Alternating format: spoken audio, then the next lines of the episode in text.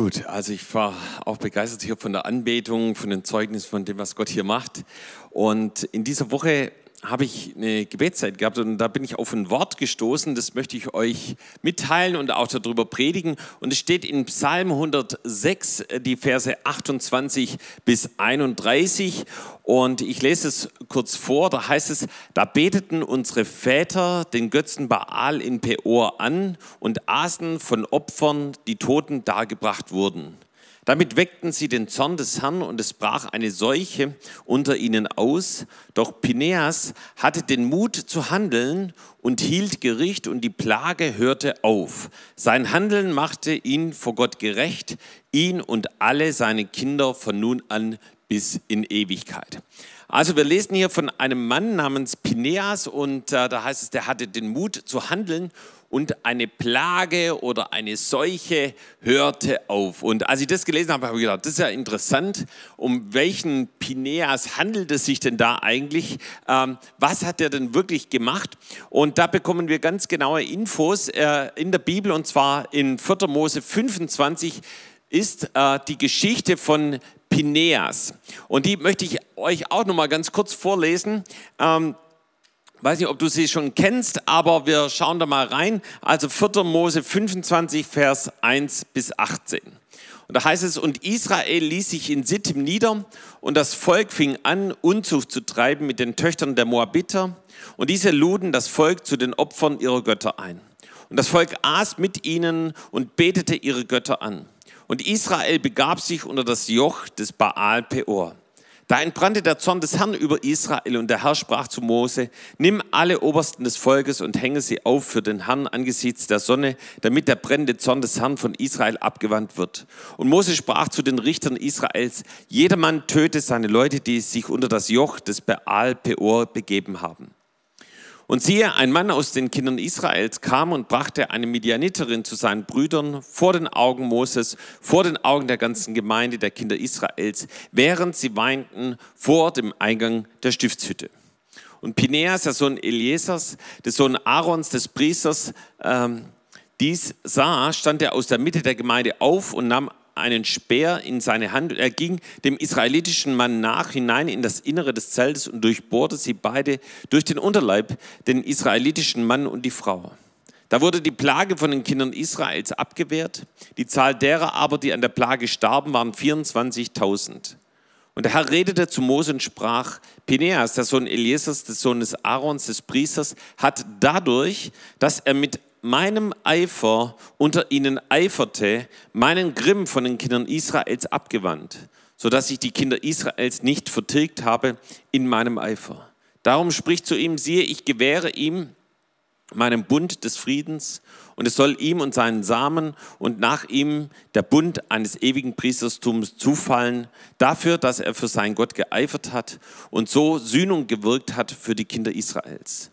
Der Name des getöteten israelitischen Mannes aber, der samt der Midianiterin erschlagen wurde, war Simri, der Sohn Salus, ein Fürst des Vaterhauses der Simeoniter.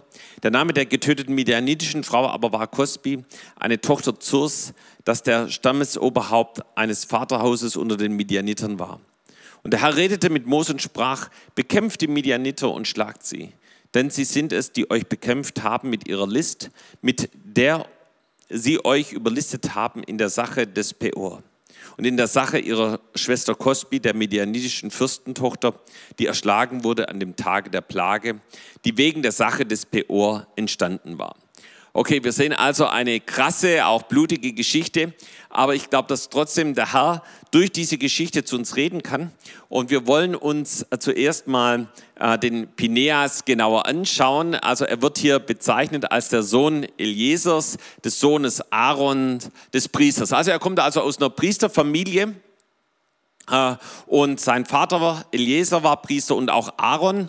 Und wer war jetzt Aaron? So einige wissen das, war also der Bruder von Mose und von Miriam. Und das war also der Großvater. Und wir können hier auch mal den Stammbaum hier von dem Pineas gerne einblenden. Und dann siehst du eben die Linie, also dass eben da über Eliezer eben er mit Aaron verwandt ist und ich denke, dass die sich öfters mal ausgetauscht haben. Ja, so eben wie das halt ist. Man geht zum Großvater und der erzählt Geschichten und erzählte bestimmt, wie er mit Mose äh, zusammen zum Pharao gegangen ist und wie er reden musste, weil Mose sich nicht getraut hat. Dann erzählt er bestimmt von Pessach, wie sie das Blut an die Türpfosten strichen des Lammes und so der Todesengel an ihnen vorüberstrich, ja, und sie befreit in das verheißene Land gehen konnten, ja, aber dann war da plötzlich das Meer und sie konnten nicht mehr weiter. Und er erzählte dann bestimmt, wie Mose den Stab erhoben hat und sich das Meer gespaltet hat und sie trockenen Fußes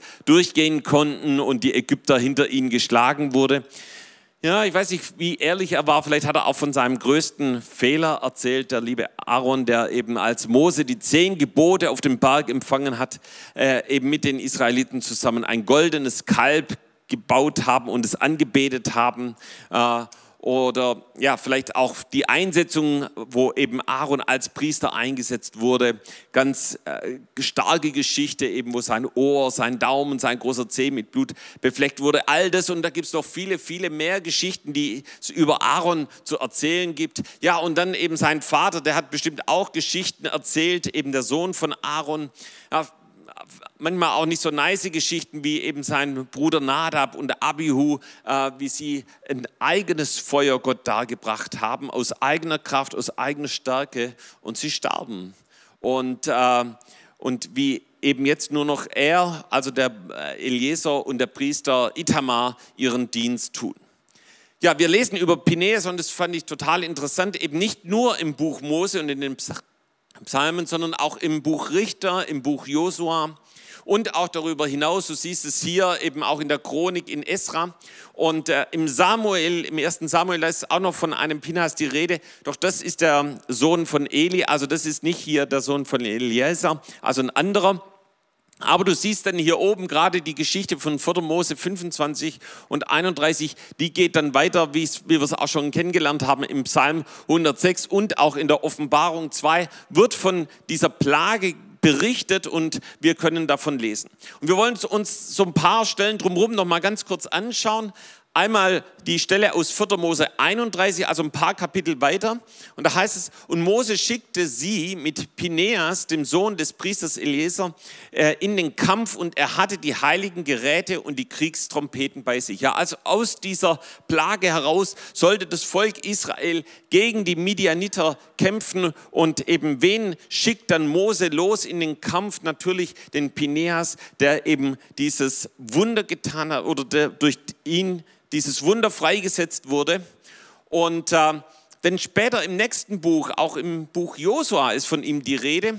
Und zwar gab es da eine Geschichte, eben als sie das, das Land eingenommen hatten und eben die, die fremden äh, Völker vertrieben hatten, dann ist eben Ruben und Gad und der halbe Stamm Manasse auf die ähm, östliche Seite des Jordans gegangen und die haben dann dort direkt einen Altar aufgebaut und Israel dachte, uiuiui, das ist da wahrscheinlich nicht ganz richtig und so schickten sie Pineas dahin, um die Lage mal zu checken und äh, wir lesen dann in Josua 22, Vers 13, und Israel sandte zu ihnen ins Land Gilead den Pineas, den Sohn Eliesers, den Priester, und, äh, und er fängt an, mit ihnen zu reden. Und interessanterweise, und ihr müsst euch das vorstellen, das ist schon viele, viele Jahre nachdem diese Plage eben dort in, im äh, 4. Mose 25 war, fängt er dann mittendrin an, äh, davon zu sprechen. In Josua 22, Vers 17, ist nicht genug mit der Schuld von Peor, von der wir bis zum heutigen Tag noch nicht gereinigt sind und um deren Willen eine Plage unter die Gemeinde des Herrn kam. Ja? Das heißt, was eben Pineas hier sagt, eben schon noch Jahre später hatte diese Plage eine Auswirkung auf das Volk Israel. Und ist es, ich bin mal gespannt, wie das hier mit der Corona-Krise ist, wenn wir in zehn Jahren, ob wir da immer noch sagen werden, oh, kannst du dich noch an die Corona-Krise erinnern? Deshalb ist es immer noch so irgendwie. Oder äh, das sind immer noch die Auswirkungen von der Corona-Krise. Und äh, auch im Buch Richter wird eben eine, in einer Auseinandersetzung, die sie mit dem Stamm Benjamin hatten, wird äh, Pineas ins in Spiel gebracht. Richter 20, Vers 27 und 28. Und da heißt es, und die Israeliten befragten den Herrn Es war aber zu jener Zeit die Lade des Bundes Gottes dort. Und Pineas, der Sohn Eliesers, des Sohnes Aarons, versah den Dienst vor ihm in jener Zeit. Ja? Und dann fragen sie, wie sie da mit den Benjaminitern umgehen sollen und Gott fängt an zu reden. Was sehen wir dadurch? Dass Pineas sogar in der Zeit der Richter und das ist wirklich schon viele, viele, viele Jahre eben nach Mose her. Ja, eben da haben wir das ganze Buch Josua noch dazwischen und auch viele Geschichten der Richter noch dazwischen. Aber Pineas ist jemand, der treu seinen Dienst als Priester vor dem lebendigen Gott tut. Und ich glaube, dass Gott gerade jetzt auch in dieser Zeit Menschen sucht, die ihm treu dienen, ja, so wir lesen im Neuen Testament, dass Gott uns auch zu Königen und Priestern eingesetzt hat. Ja, und dass Gott möchte, dass wir vor ihm sind, dass wir ihm dienen. Und das, wo, wo wir das tun, wo wir in diesem priesterlichen Dienst sind, das heißt ganz einfach zu beten, Gott zu suchen, in der Bibel zu lesen und wirklich sein Reden zu empfangen, ja, dass Gott dann anfängt zu sprechen und ähm, sich zu offenbaren. So, wir wollen jetzt, wo wir das Ganze drumherum so ein bisschen kennengelernt haben und wissen eben, dass äh, der Pineas also äh, wirklich ein wichtiger Mann in der Bibel ist, wollen wir noch ein bisschen eben auf die Geschichte eingehen. So eben in 4. Mose 31, als Mose eben Pineas und einige andere und Israeliten losschickt, gegen die Medianiter zu kämpfen, da lesen wir im Vers 16 einen ganz interessanten Vers, der uns nochmal Aufschluss gibt, warum es eigentlich zu dieser Plage gekommen ist, was da eigentlich abgegangen ist. Und wir lesen da, siehe, haben nicht diese, und damit sind die medianitischen Frauen gemeint, die Israeliten durch Biliams Rat abwendig gemacht dass sie sich versündigten am Herrn durch den Baal Peor, sodass der Gemeinde des Herrn eine Plage widerfuhr. Also wir sehen jetzt hier, da geht es um den Grund, warum es zu dieser Plage kam. Und da lesen wir von Biliams Rat. Also der Biliam war also ein Ratgeber und der hat gesagt, ach ja, komm, jetzt könnt ihr auch mal hier mit den anderen was zu tun haben. Könnt ihr auch mal hier, braucht ihr nicht immer so aufs Wort Gottes zu achten, ja. Könnt auch mal andere Götter anbeten und so weiter. Das war der Rat Biliams. Und ich habe mich über, hab überlegt, was, was bedeutet eigentlich Biliam? Und Biliam der Name bedeutet Verschlinger des Volkes. Und genau das ist passiert. Äh, durch den falschen Propheten Biliam ja, hat er das Volk wie, wie eingenommen und äh, sie sind auf die falsche Fährte gekommen. Das heißt, er und sein Verhalten und die Geschichte, über die wir gerade gelesen haben, wird sogar noch in der Offenbarung berichtet. Ja? Und zwar in den Sendschreiben wird genau auf diesen Biliam und auf den Rat und auf diese Plage, von der wir gehört haben, Bezug genommen. Offenbarung 2, Vers 14. Aber einiges habe ich gegen dich, eben so in so einem Sendschreiben gegen eine Gemeinde. Du hast Leute dort, die sich an die Lehre Biliams halten, der den Balak lehrte, die Israeliten zu verführen, vom Götzenopfer zu essen und Hurerei zu treiben. Das heißt, diese Plage von damals aus 4. Mose 24, von der kannst du lesen bis in die Offenbarung 2 hinein. Und daran erkennen wir, dass diese Plage nicht ein alttestamentisches Problem ist, sondern dass es bis in unsere Zeit hineinreicht. So Biliam verführte die Israeliten, Unzucht zu treiben. Und dadurch brachte diese Seuche hervor, indem sie Götzen anbeteten, indem eben Dinge wichtiger wurden als der lebendige Gott und sie nicht mehr auf dem Wort Gottes, auf den Maßstäben des Wort Gottes standen. Die Frage ist, wie sieht es heute aus? Gibt es heute noch solche Verführungen? Ja. Und ich glaube, dass wir lesen immer wieder in den Nachrichten eben von sexuellem Missbrauch in Kirchen. Ja, und ähm, ich bin so dankbar für die Aufarbeitung, die auch da geschieht. Ja, aber es ist wie eine Welle von Unreinheit in Kirchen und Gemeinden. Von, man hört immer wieder von Scheidung, von Ehebruch, von Hurerei, von Pornografie. Und in so vielen Kirchen und Gemeinden hat die Ethik der Bibel bei der Rolle von Mann und Frau keine Bedeutung mehr. Und die Frage ist, lässt Gott es einfach nur so geschehen oder hat vielleicht die Pandemie damit auch noch was zu tun? Leben wir nicht eben in einer Zeit solcher Verführungen? Ja, andere Frage, wie sieht es aus mit dem klaren Evangelium des Kreuzes, das uns vor der Hölle rettet? Predigen, glauben und leben wir das Wort Gottes von dem, dass es uns überführt, dass es uns zur Umkehr bringt, zur Buße? Oder ist im Rahmen von Liebe und Gnade eben alles erlaubt? Lieben, jede Erweckung, die wir in der Kirchengeschichte, von der wir in der Kirchengeschichte lesen, hat immer mit einer Hinwendung zu Gott, mit einer Umkehr und Buße zu tun. Und dadurch sind Menschen wirklich verändert worden. Und so wie wir es heute auch schon im Zeugnis gehört haben, da wo wir uns so ganz Gott hingeben, da passiert Erweckung und da passiert Erneuerung. So, ich möchte hier noch mal was zu dieser Unzucht, diesem Götzendienst an Baal Peor sagen. So, wir lesen dort in dem Wort, dass es heißt, sie sind unter dieses Joch des Baal Peor gegangen. Und wenn du dieses Wort dir anschaust, was bedeutet es eigentlich? Bedeutet es Herr der Lücke, die Gottheit, die in Peor mit wahrscheinlich unzüchtigen Ritualen verehrt wurde. Und Peor ganz speziell, was eben auch noch in den anderen Stellen ähm, lesbar ist, heißt Spalte. Und es klingt so wie Spaltung oder Teilung. Und ist es nicht interessant, dass gerade auch jetzt in dieser Corona-Pandemie viel Spaltung und Teilung in der Gesellschaft, in Kirchen und Gemeinden hervorruft?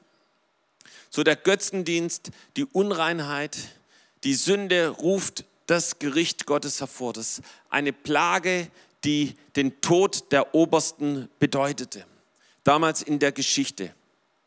Und wir lesen, dass eben durch diese Plage damals 24.000 Menschen vom Volk Israel gestorben sind. Und wenn du das umrechnest, wenn du sagst, okay, das sind eben zwölf Stämme Israels, dann waren das 2000 aus jedem einzelnen Stamm. Und wenn du das dann umrechnest, dann hat es vermutlich fast jede Familie in irgendeiner Form betroffen. Auch heute sind viele Menschen, viele Familien von der Pandemie betroffen. Und inmitten dieser Trauer, dieser Betroffenheit des Volkes, weil eben so viele umgekommen sind, so viele gestorben sind, trauern sie und weinen bitterlich eben und, und, und sind dabei umzukehren zu dem lebendigen Gott.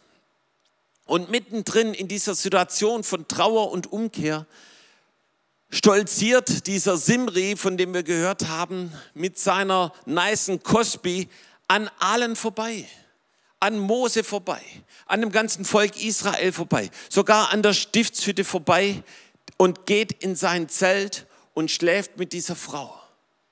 Und ich glaube, alle sind total schockiert und sie wissen gar nicht, wie sie damit umgehen sollen. Sie sind wie gelähmt. Was sollen wir jetzt machen?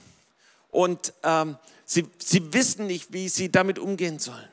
Und in dieser Situation, da steht plötzlich Pineas auf und er ergreift diesen Spieß und er geht in das Innerste des Zeltes und in das sie verschwunden waren und durchbohrte sie beide durch den Unterleib.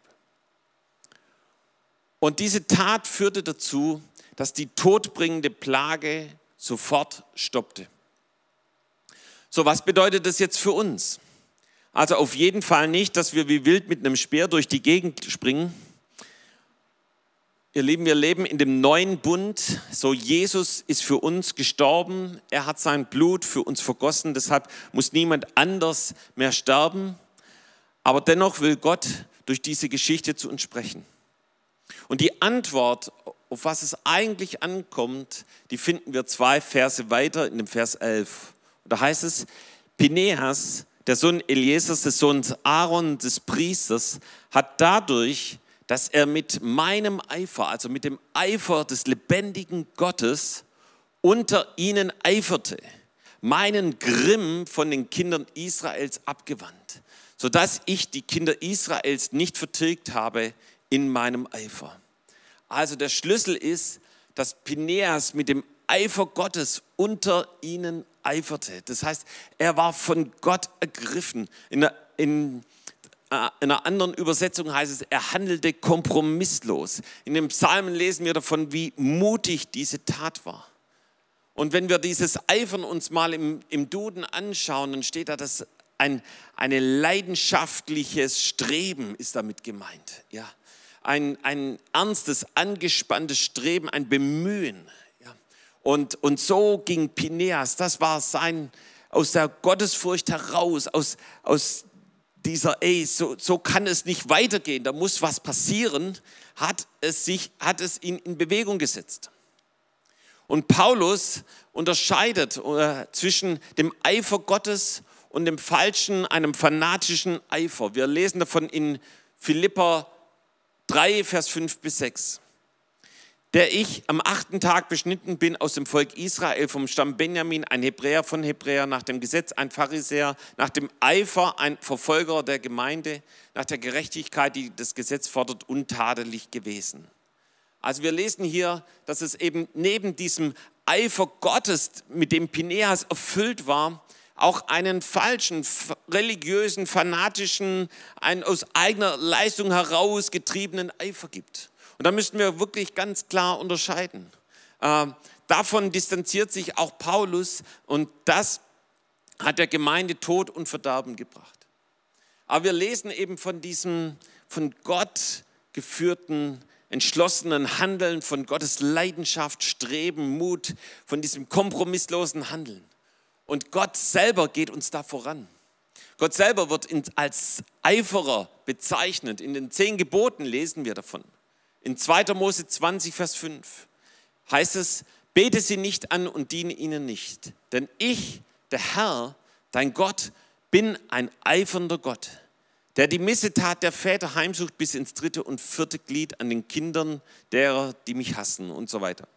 Das heißt, hier lesen wir, dass Gott ein eifernder Gott ist, ja, dass er, oh, dass er nicht einfach nur Dinge so laufen lässt oder Dinge fünf Grade sein lässt oder wie auch immer.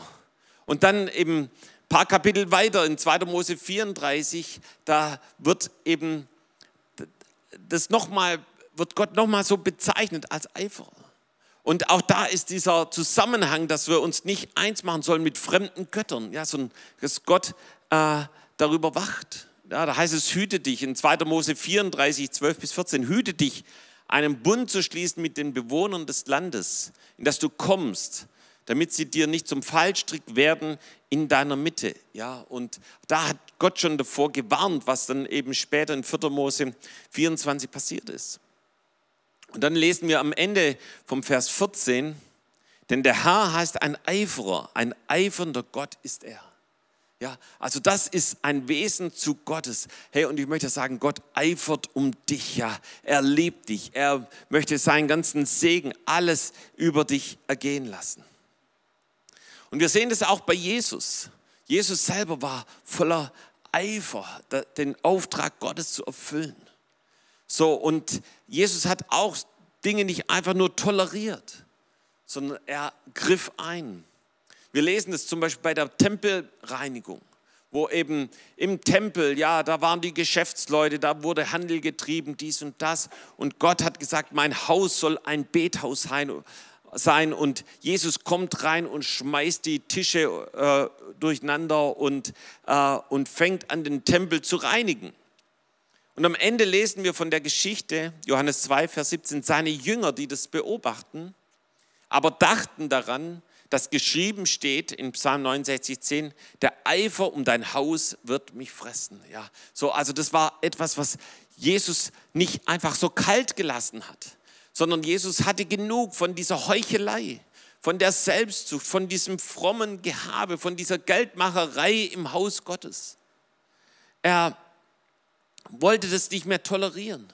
Und vor allem eben, weil es im Tempel, im Haus Gottes passiert ist. Und ihr Lieben, das bedeutet für uns, dass wir in unseren Kirchen und Gemeinden nicht alles akzeptieren und tolerieren, was gegen das Wort Gottes spricht, sondern wir müssen aufstehen und ich glaube, Jesus fordert uns heraus, dass wir erstmal ganz persönlich bei uns anfangen. So, und von diesem Eifer Gottes lesen wir so viel in der Bibel von, dieser, von diesem leidenschaftlichen Nachfolgen von Jesus Christus. Zum Beispiel in 2. Korinther 8, Vers 7. Da werden die Korinther selber so beschrieben, wie, wie ihr aber in allen Stücken reich seid. Also sie sind wirklich gesegnet. Und worin sind sie gesegnet? Worin sind sie reich? Im Glauben, im Wort, in der Erkenntnis, aber auch in allem Eifer. Ja, das heißt, die waren keine Schlaftabletten, sondern die haben das Reich Gottes gebaut. Und dann in der Liebe, die wir euch erweckt haben, so gebt auch reichlich bei dieser Wohltat. Das heißt, sie lebten nicht einfach nur so in den Tag hinein, sondern sie eiferten für den lebendigen Gott. Sie dienten ihm leidenschaftlich. Sie beteten. Sie gaben dem Heiligen Geist viel Raum. Wenn du die, die Korintherbrief liest, dann, dann merkst du von der Fülle des Heiligen Geistes. Das war ihr Bestreben. Heiliger Geist, wir wollen, dass dein Feuer brennt. Wir wollen in deinen Gaben dienen. Wir wollen deine ganze Fülle in unserem Leben haben. Da, das war ihr Eifer. So wir lesen von Titus auch, der wird so beschrieben, dass er voller Leidenschaft, voller Kompromisslosigkeit war. 2. Korinther 8, 16 und 17. Gott aber sei Dank, der dem Titus solchen Eifer für euch ins Herz gegeben hat. Denn er ließ sich gerne zureden, ja, weil er so sehr eifrig war, ist er von selber zu euch gereist. Ja, was hat den Titus in Bewegung gesetzt? Das war der Eifer, das war das Brennen für die Gemeinde in Korinth. Ja? Das heißt, die Gemeinde war ihm nicht egal, sondern das war sein Bestreben. Gott, ich möchte, dass du dich darin bewegst. Ja? Ich möchte der Gemeinde dienen, dem Reich Gottes dienen. Und dann ein paar Verse weiter in 22 lesen wir nochmal davon. Auch haben wir mit ihnen unserem Bruder gesandt, dessen Eifer wir oft in vielen Stücken erprobt haben nun aber ist er noch viel eifriger aus großem Vertrauen zu euch. Ja. Also, das hat ihn nicht mehr losgelassen. Es lag ihm auf dem Herzen. Und äh, wisst ihr, wir können für Gott eifern, aber wir können die Gemeinde nicht außen vor lassen. Wir wissen, dass die Gemeinde der Leib Jesus ist, dass Jesus das Haupt der Gemeinde ist. Und wenn wir Gott dienen, wenn wir ihm leidenschaftlich dienen möchten, dann geht es nur auch in Verbindung mit einer lebendigen Gemeinde, wie wir es heute auch schon in dem Zeugnis gehört haben. Hey, und die Frage ist, für was hast du Leidenschaft? Für was bist du begeistert? Was bewegt dich? Was äh, bringt dich in Bewegung? Ist es der Heilige Geist, sein Feuer, sein Brennen, sein Reden? Das ist es das, was dich bewegt? Oder sind es andere Dinge, die in deinem Leben irgendwie nice sind, die Raum gewonnen haben, ja, die, mit denen du deine Zeit verbringst? Ich glaube, Gott möchte einen neuen, seinen Eifer in uns erwecken. So, Paulus ist ein Beispiel davon. 2. Korinther 11, Vers 2 und 3. Denn ich eifere um euch mit göttlichem Eifer. Ja, das heißt, der, der früher die Gemeinde verfolgt hatte, der hatte die Gemeinde auf dem Herzen. Ja, er eifert um die Korinther, er wirbt um sie, er gibt sich ihnen hin. Und warum? Er hat nur ein Ziel. Er möchte die Gemeinde zu Jesus bringen. Und ich finde es so stark, wie er das hier beschreibt. Denn ich habe euch verlobt. Ja, er hat die Gemeinde verlobt mit einem einzigen Mann. Ja, welcher Mann ist es? Ja, mit Jesus, damit ich Christus eine reine Jungfrau zuführte. Ja, das war sein Bestreben. Ich möchte eine reine Gemeinde zu Jesus bringen, wie eine Jungfrau. Ich fürchte aber, dass wie die Schlange Eva verführte mit ihrer List, so auch eure Gedanken abgewendet werden von der Einfalt und Lauterkeit gegenüber Christus. Und auch da hat Paulus bei den Korinthern zu kämpfen mit Verführungen, wie wir es eben auch in der Geschichte von Pineas gehört haben. Und ich glaube, dass der Teufel immer noch versucht zu verführen, aber dass Jesus uns auf äh, seinen Weg zurückbringt. Und ja, Gott hat hier was in Paulus eingepflanzt, ein Brennen, ein Feuer, eine Hingabe für die Gemeinde. Ja, und die Auswirkung ist immer zu Jesus hin. Und in Hebräer 6, Vers 11 und 12 lesen wir nochmal von diesem Eifer. Wir wünschen aber, dass jeder von euch denselben Eifer, die, dieses selbe Streben hat, ja, Beweise, die Hoffnung festzuhalten bis ans Ende, damit ihr nicht träge werdet, sondern Nachfolger derer, die durch Glauben und Geduld die Verheißungen ererben. Ja, so wir sehen, dass durch dieses Streben, durch das, durch Gottes Eifer in unserem Leben, ja, dass es nicht nur eine Wegstrecke hält, sondern dass es bis ans Ende uns durchhält. Und dass damit, wenn wir so Gott dienen, ja, aus dem Heiligen Geist heraus, aus dem göttlichen Antrieb, ja, dass, da werden wir nicht träge, sondern da werden wir durch unseren Glauben die Verheißungen Gottes empfangen. Ja, hier geht es um die Leidenschaft, an der Hoffnung des Glaubens eben bis ans Ende festzuhalten und uns durch nichts und niemand davon abbringen zu lassen. Ja. So, worum sollen wir eifern? Auch davon lesen wir in der Bibel. Kommt zum Schluss. In 1. Korinther 12, Vers 31. Strebt aber eifrig nach den vorzüglicheren Gnadengaben. Ich will euch einen noch weit vortrefflicheren Weg zeigen. Ja, also wir sehen, wie, wie Paulus sagt, ey, strebt nach den Gaben. Gibt dem Heiligen Geist Raum in eurem Leben, dass er in euch brennt, ja, äh, dass ihr in den Gaben des Heiligen Geistes wachst. Ja.